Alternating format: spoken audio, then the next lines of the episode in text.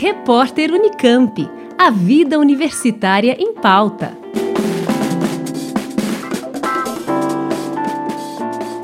Instituto Sul-Americano para a Pesquisa Fundamental, centro vinculado ao Instituto de Física Teórica da Unesp, promove nesta semana um encontro entre a ciência e a literatura. O SciCypher é o novo programa de divulgação científica online aberto ao público que segue o formato de um clube do livro. A primeira edição é quinta-feira, dia 18, pela plataforma Zoom. Para abrir a programação, o físico convidado é Pedro Vieira, pesquisador do ICT Cypher.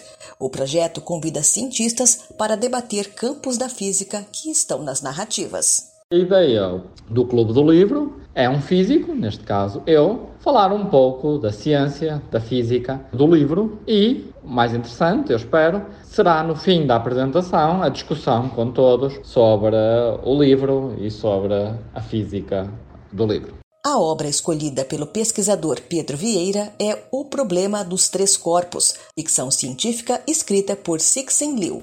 No universo do livro, os habitantes do planeta aguardam a invasão de uma civilização alienígena. A ciência pode explicar as teorias da ficção? Este é um dos livros mais imaginativos do ponto de vista da física que eu já li e contém um conjunto de temas desde viagens interestelares, física quântica, o caos, passando por teoria de cordas e uh, materiais de nanopartículas. Eu vou falar um pouquinho sobre todos estes aspectos, descrevendo um pouco onde é que eles se encontram no espectro entre imaginação e realismo. E vou, em particular, falar em mais detalhe sobre o caos, que é um dos grandes temas do livro, que, como eu vou explicar, está relacionado com uma civilização alienígena que vive não com um sol, mas com três sóis. Ora, três sóis geram um movimento caótico. É muito difícil prever o um movimento de três sóis. Muito mais fácil é prever o um movimento apenas de um planeta em torno do Sol. O problema dos três corpos será discutido nesta quinta, dia 18 de novembro, às 7 da noite, pela plataforma Zoom.